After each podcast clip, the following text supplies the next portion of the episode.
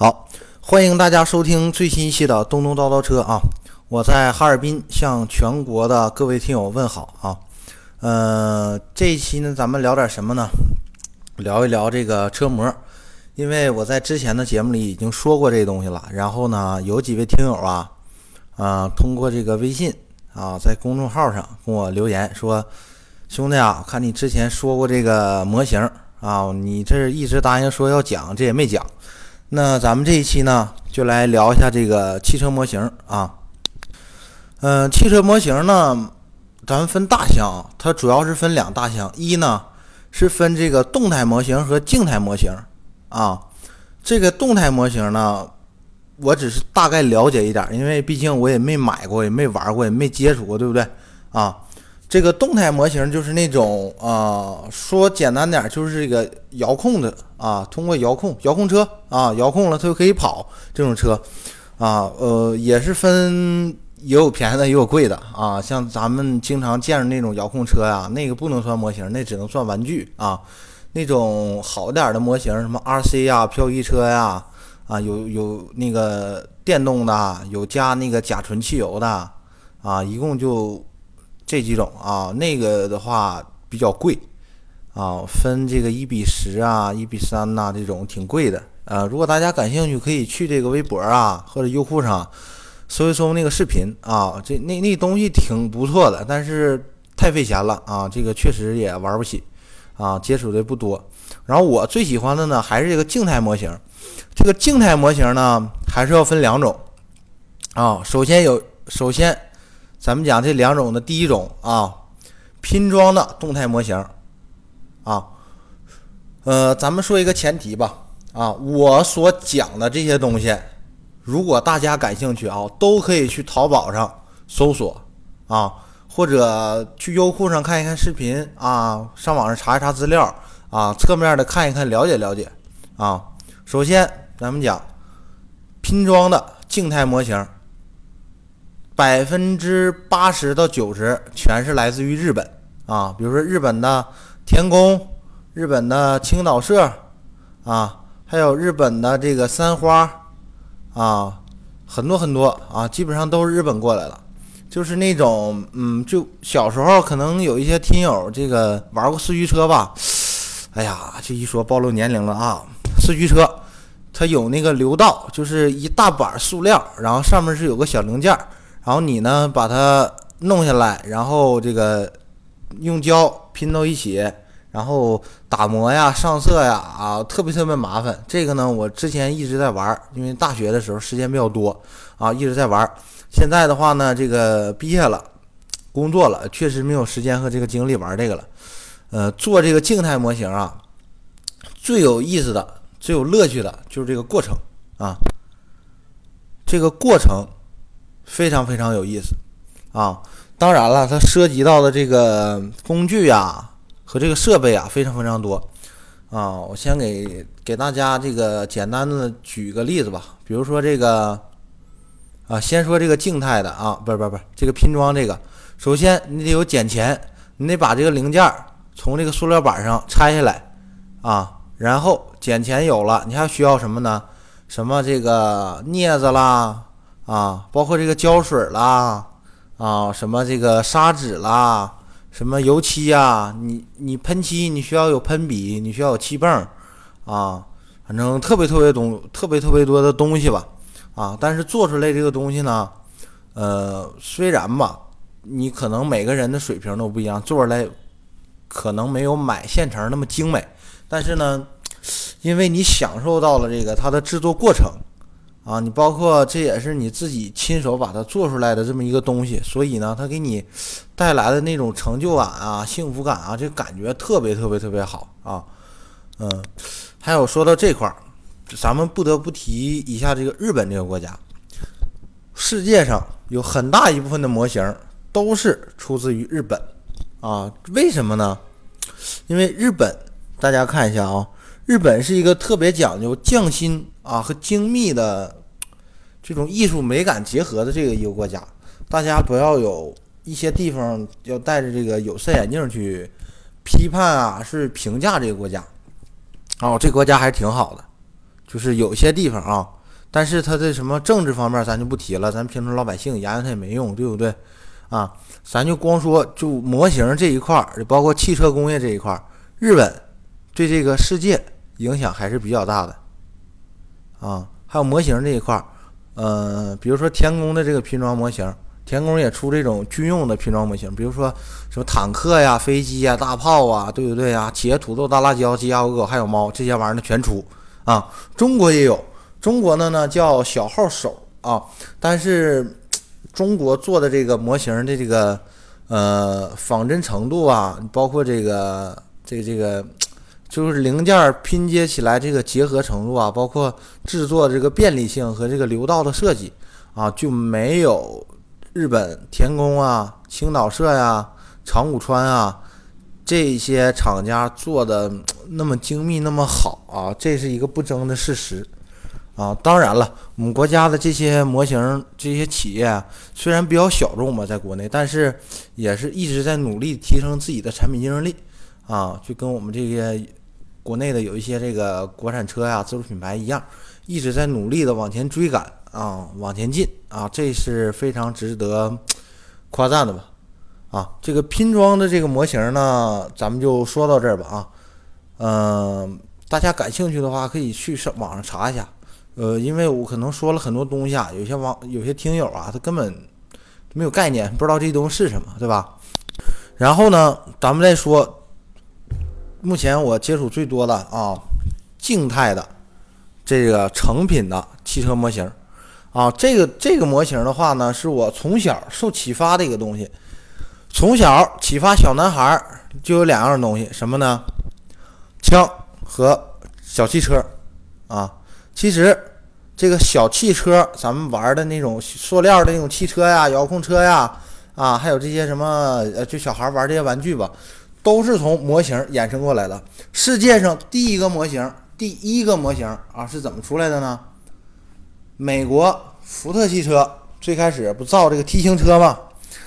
呃，老亨利·福特就寻思，哎呀，别人家也造车了，咱家也造车了，咱得想法这个让这个客户啊更喜欢咱们的车啊。说白了，跟现在一样啊，提升一下产品竞争力啊。如果产品趋于同质化之后呢，咱们尽量提升点客户的这个用户体验啊，或者产品的这个后续服务啊这些。所以，他手工委托一些工艺品厂用那个铁皮。啊，造出来一些这个跟 T 型车差不多这个铁皮车啊，就是那个咱八零后啊、七零后啊小时候玩的那种铁皮车啊，那就是模型那个雏形，最开始就是那样啊，一直发展到现在啊。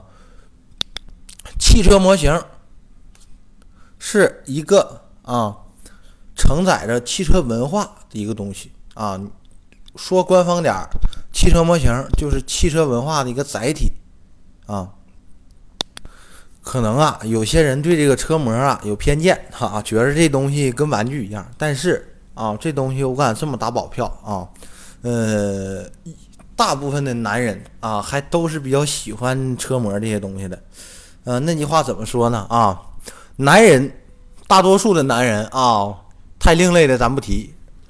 大多数的男人就喜欢两个东西啊，一是带屏幕的，二是带轮的，啊，所以你看这男同志对这什么电脑啊、手机啊、带屏幕这些东西，就天生与生俱来就有这个好感，他又能弄弄明白啊，包括汽车，有些呃大多数男同志都比较喜欢这东西啊，所以呢，咱们看这个目前的汽车也是屏幕越来越大，可以满足男性的两个需求，屏幕大。带屏幕的还有轮儿，对不对啊？然后还有一句话，可能说完比较俗啊，大家听一下。女人呢都喜欢钻石般的硬度，男人呢都喜欢驾驭的感觉啊。这是个题外话啊。咱们再说一下这个世界上主流的这个呃模型的这个品牌吧。目前在国内啊，大多数咱们买玩的就是这个一比十八和一比四十三啊这两种。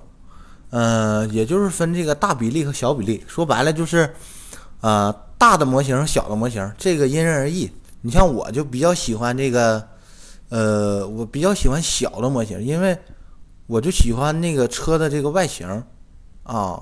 就小的东西呢，它可能不是太精致，没有那么精细，但是呢，因为它小，所以你把它放在手心里的时候，你看着特别美，特别有成就感。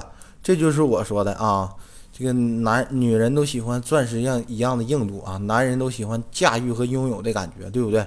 啊，这其实这个汽车模型啊就是怎么说呢？满足这个男同志一个内心需求的一个这么一个载体吧。大多数男同志都比较喜欢汽车，对不对？啊，但是你永远不可能把你喜欢的汽车都买到家，这是不可能的。但是世界上也有这样的人，但是太少了啊，没有几个都像什么国外的那个什么土豪哥呀，啊，什么这咱们这个什么王思聪啊这些富豪这样啊。就即使你有钱啊，比如说你买个这个大 G 呀，你买个大路虎开着，但是可能你们家就这。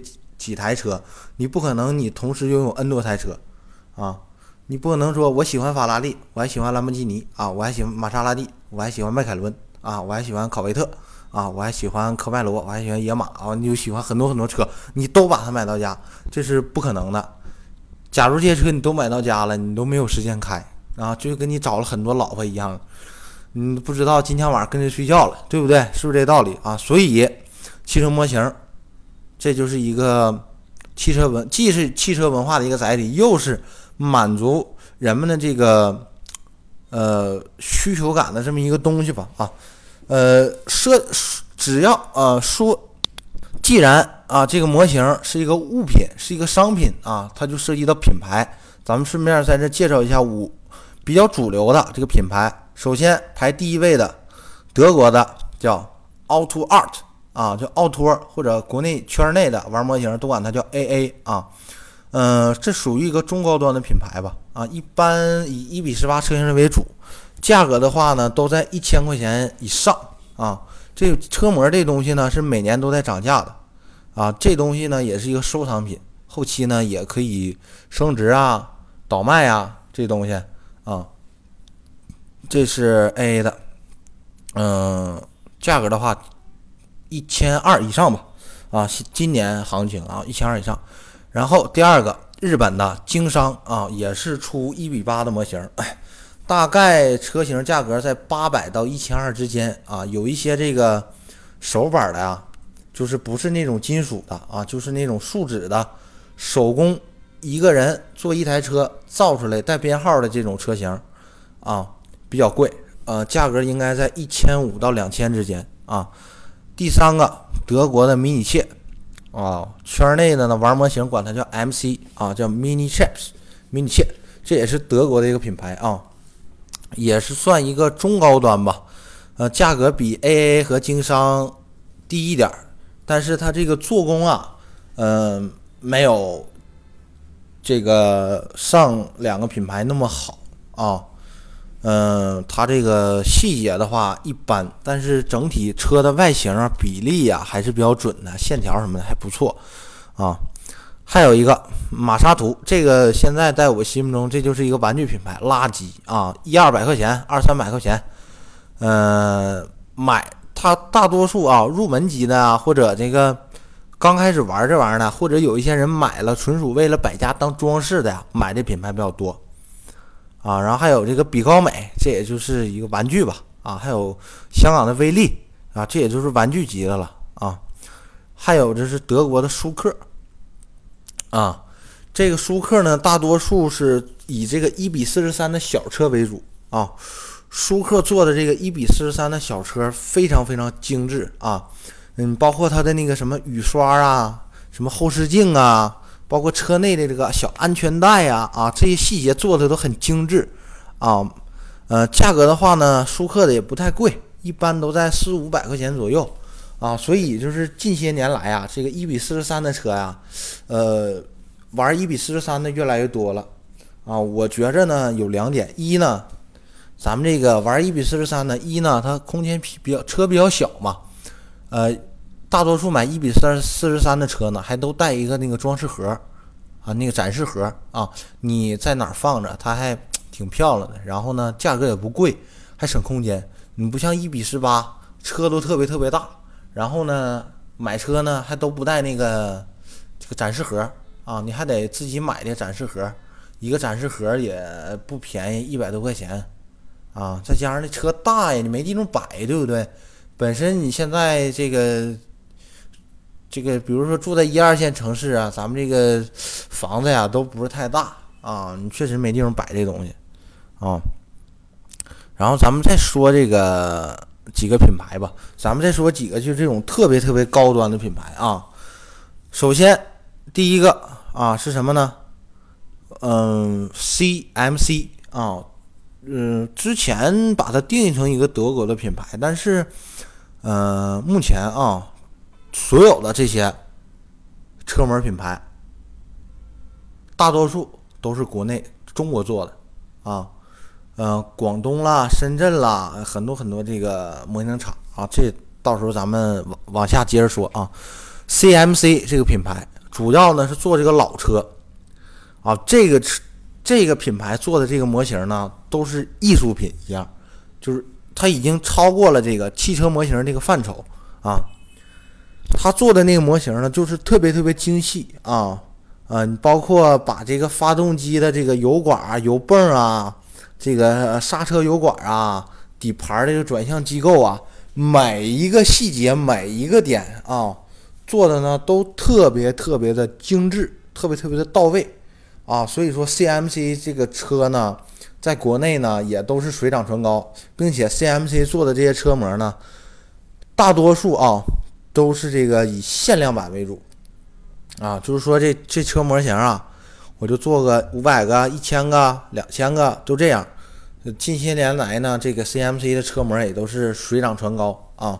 它也，并且它也主要是做一些这个老车呀、经典车为主啊。比如说，他做的这个最经典的什么这个，呃，玛莎拉蒂的这个几款老车呀，还有这个法拉利呀、什么鸟笼啊，这些都非常非常经典的一些车型啊。就是在世界汽车发展历史上起到举足轻重地位的一些车型啊，他才做。现在的车型他不怎么做，他做的都是老车，非常非常有。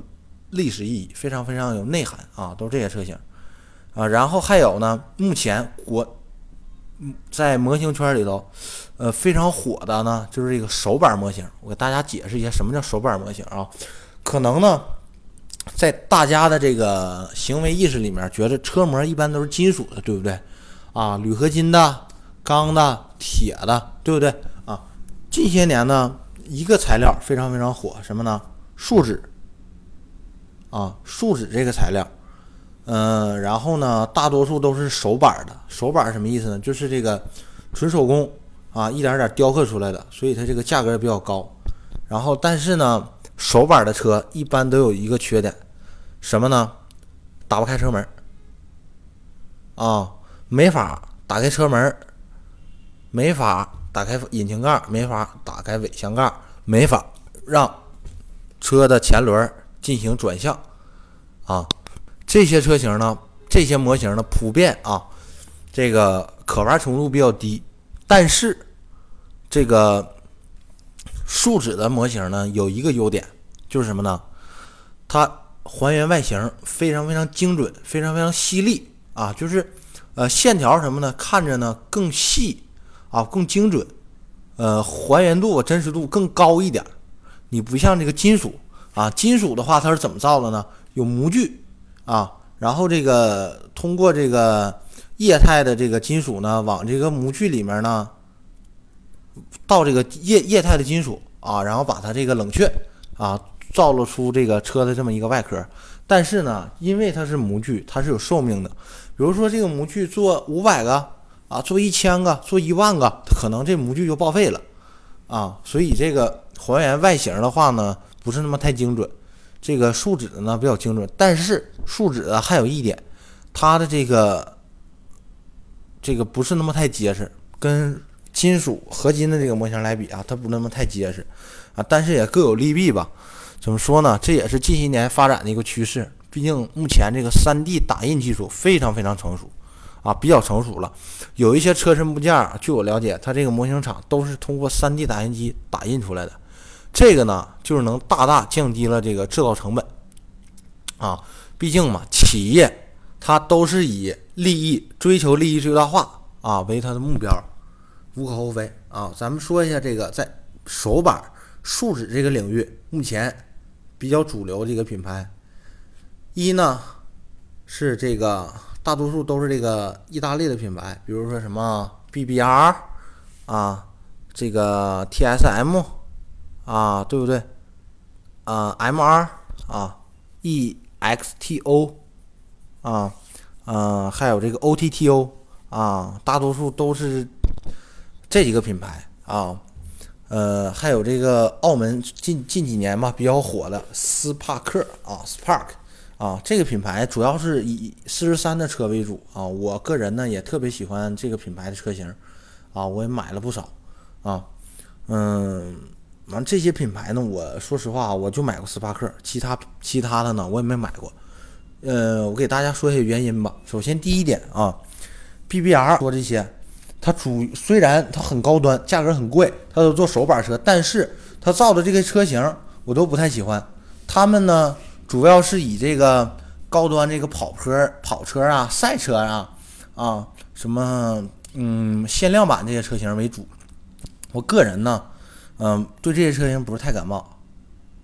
首先第一点，我觉着，因为我穷屌丝啊，我觉得这车我买不起啊，我肯定买不起。就即使有那个钱了，我也不买这个车。我估计，假如我有那么多钱了，那一天我可能岁数也大了，我肯定我肯定不能买这个车了，啊。再一个，这这个这些车型离我们生活很远，啊，毕竟每天开着跑车上下班，在大街上开的人特别特别少，因为那种跑车你开着它这个，嗯，没有什么承诺舒适度，就是比较拉风，啊，比较这个撩妹儿。啊，这是它的目的，啊，所以呢，我不太喜欢，我比较喜欢这种这个，呃，民用车呀，或者这个小钢炮啊，这些咱们生活中能接触到的，或者这个努努力啊，能够得着的这些车型，啊，所以我买这些车的这个模型，啊，还有一个模型分类是什么呢？国产原厂，啊，大家可以上淘宝搜一下，搜国产原厂车模，会出现很多个。模型啊，比如说大众的啦、丰田的啦、日产的啦，什么各个品牌吧，都有国产的原厂模型。这些模型是怎么来的呢？大多数都是委托国内的啊模型代工商造出来的啊。嗯，国内最领头的这个模型代工商叫什么呢？叫翰林模型啊，还有这个太阳星，这两个品牌基本上都在国内。啊，在广东那一片儿吧，啊，然后呢，这几个厂子近些年联合到一起做了一个模型品牌，叫什么呢？四真模型，啊，这个品牌有一个联合创始人，啊，比较这个创始人呢比较关注汽车圈啊，比较喜欢汽车的朋友都会认识这个人，谁呢？我们的四万大叔许群啊，大家可以上优酷搜一下四万。大叔有个栏目呢，叫“四万说车”啊，可能他这个节目呢充值比较厉害。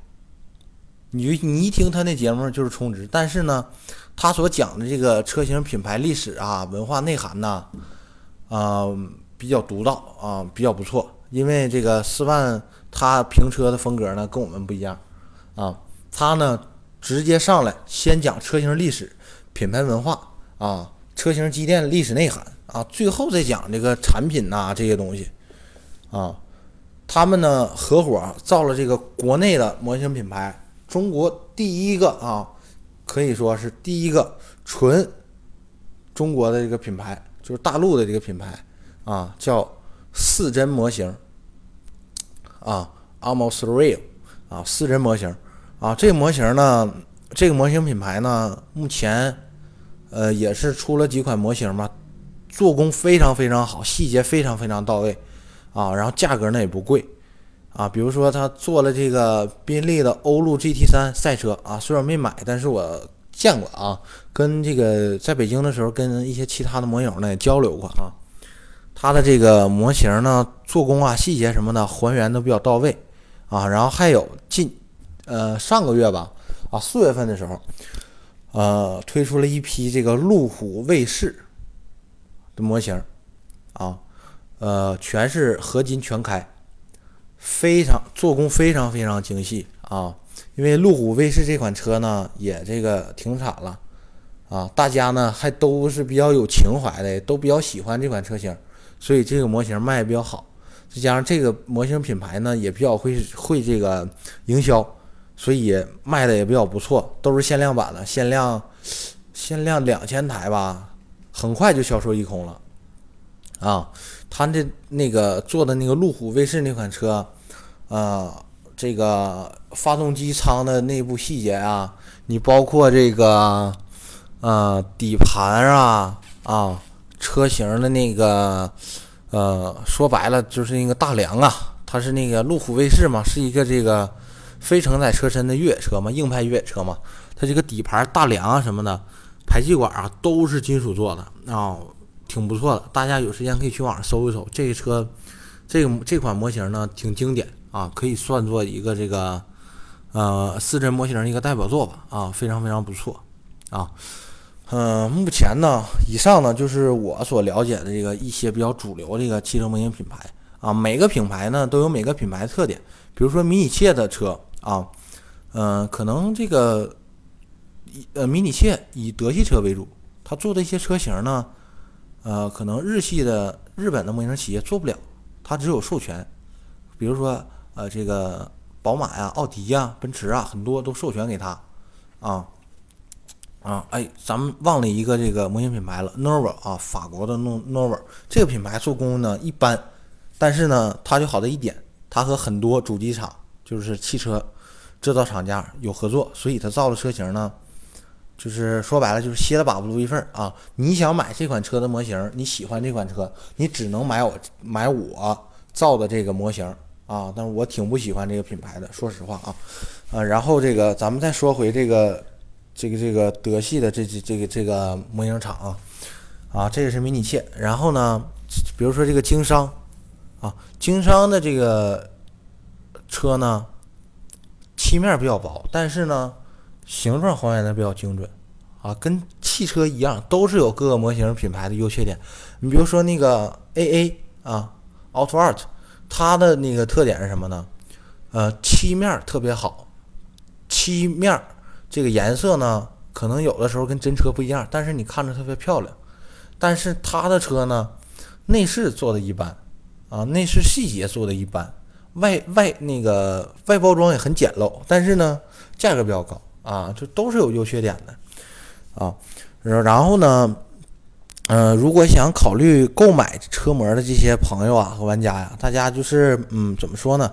要按照自己经济实力来啊，然后呢，要这个这个量力而行，然后这个考虑好自己这个有没有地方存放啊啊这些啊，然后呢，如果刚刚开始的话，我推荐大家买一买这个入门的模型就可以了，先感受感受这个，你看你。具体是喜不喜欢模型这个东西啊？慢慢来，慢慢买，不要上来直接就买这个特别高端的这些高端这些品牌这个模型嘛啊，这个比较比较费钱啊。当然了，你要是这个经济实力比较好的话，咱两说啊。你要是富二代，你买真的都行啊。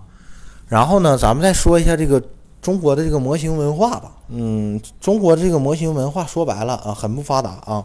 只有在这个北上广啊，这些一二线啊、省会城市啊，才有这样的一个圈子啊。在在像比如说在这些这个像我这刚回到家里嘛啊，你像这个什么三四线城市啊啊五六线城市啊，基本上嘛就是没有啊。只有这个一二线这些大城市啊、省会城市啊、中大型城市啊，它才有有这个自己的模型店啊，有自己的模型模型圈啊，有模友群啊，有这个。呃，交流会这些啊，咱们再说一下这个模型店吧。呃，中国像样的模型店呢不多啊。北京虽然有很多模型店嘛，但是，呃，怎么说呢？它这个模型店呢，嗯，就是一个卖模型的地方啊，没有那么多的这个 能让你感受到模型文化的东西啊。比如说这个上海啊，还有这个。杭州啊，特别是上海，有很多这种模型店啊。这种模型店是什么呢？啊，它可以起到一个模友啊模型交友会的这么一个作用啊，它可以给你提供一个场所，让你大家坐在一起啊，聊了这个模型啊，聊了这个车型啊，聊了这个汽车品牌啊，聊聊生活啊，交交朋友啊，就这样一个。呃，提供这样环境的这么一个场所，但是这个在国内比较少啊。其实玩模型也是一个怎么说呢，也是也是一个社交的一个场，社交的方式吧。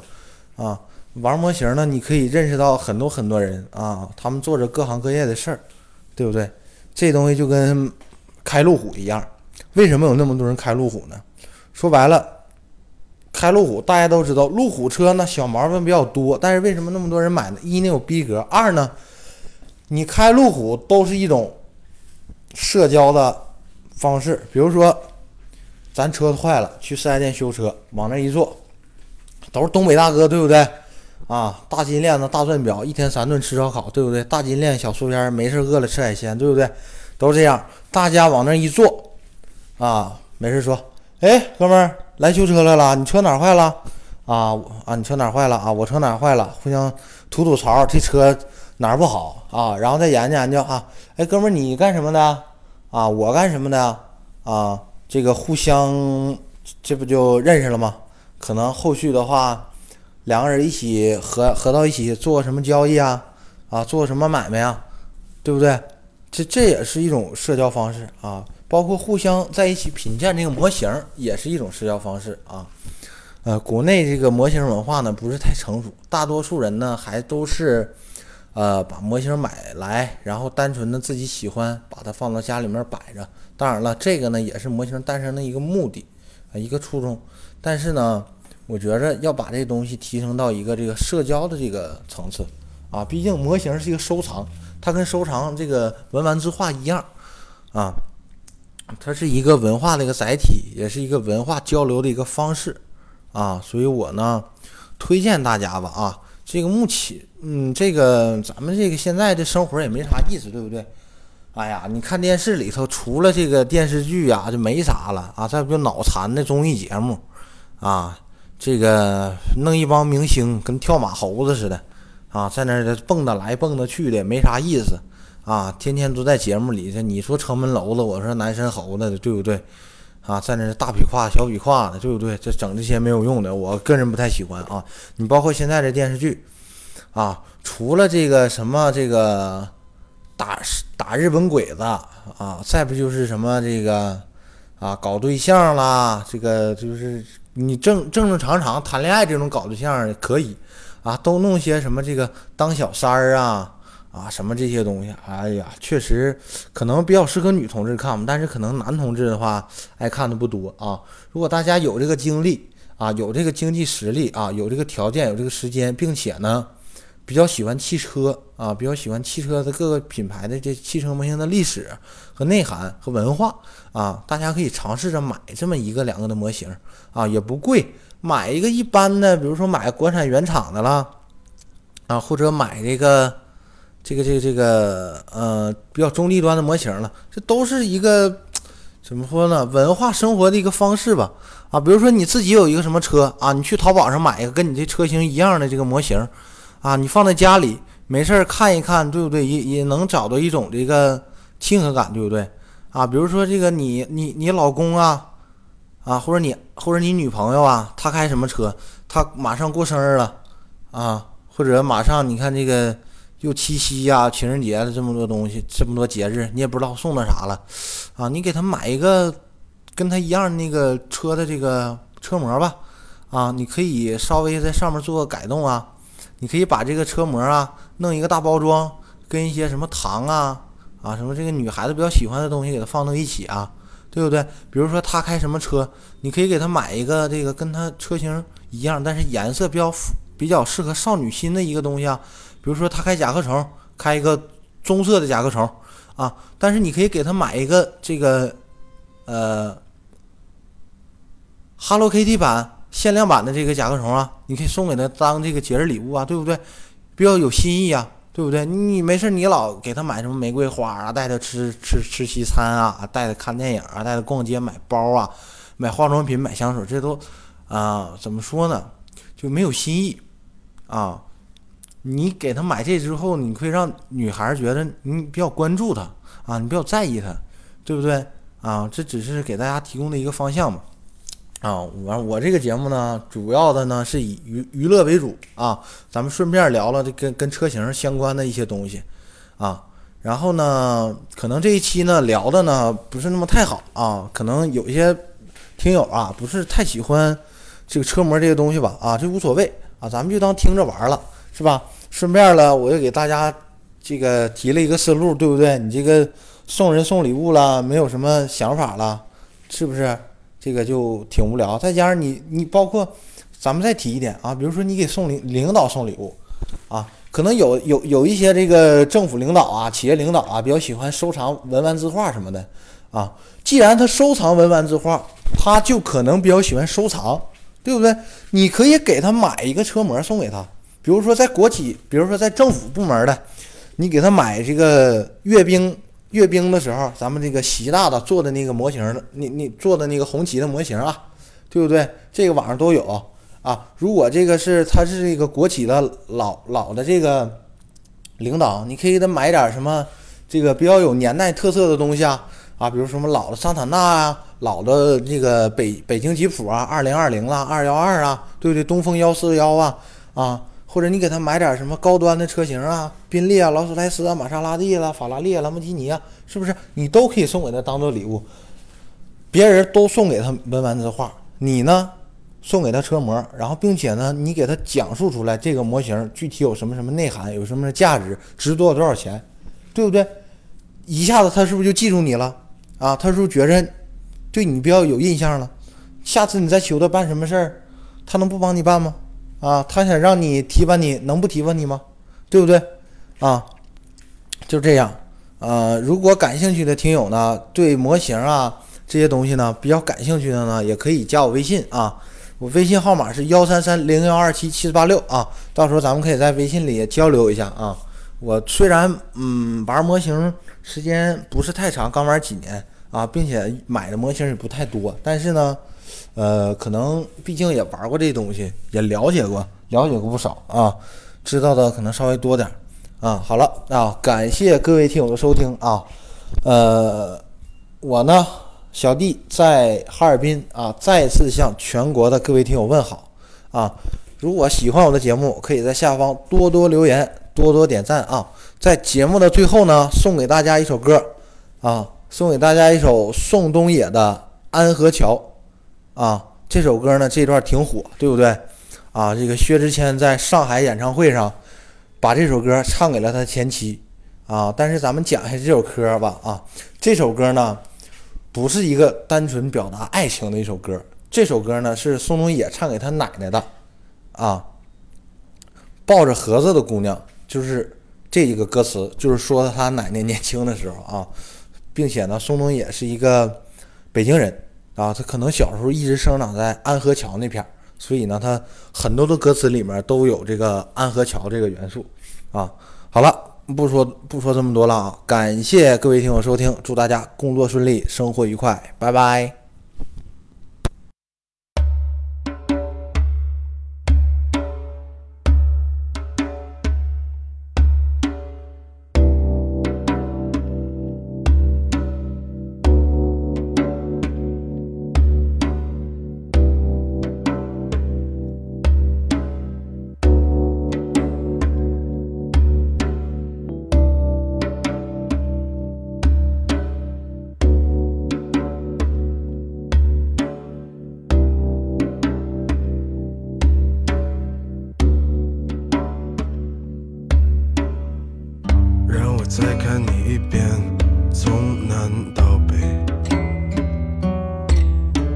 是被五环路蒙住的双眼。请你再讲一遍关于那天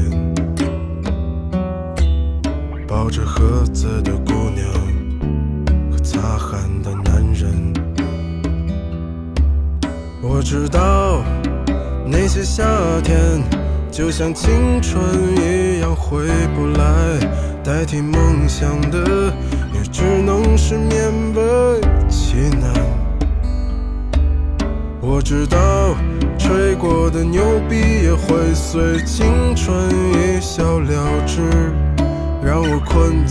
城市里纪念你。让我再尝一口秋天的酒，一直往南方开，不会太久。让我再听一遍最美的那一句：你回家了，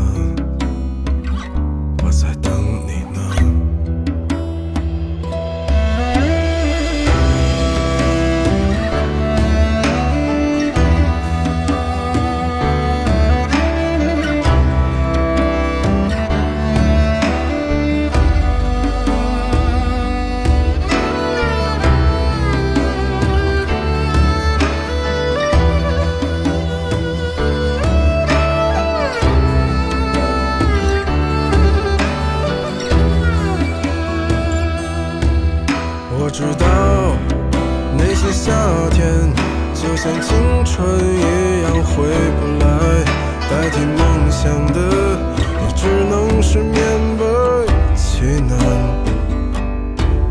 我知道吹过的牛逼也会随青春一笑了之，让我困在城市里纪念你。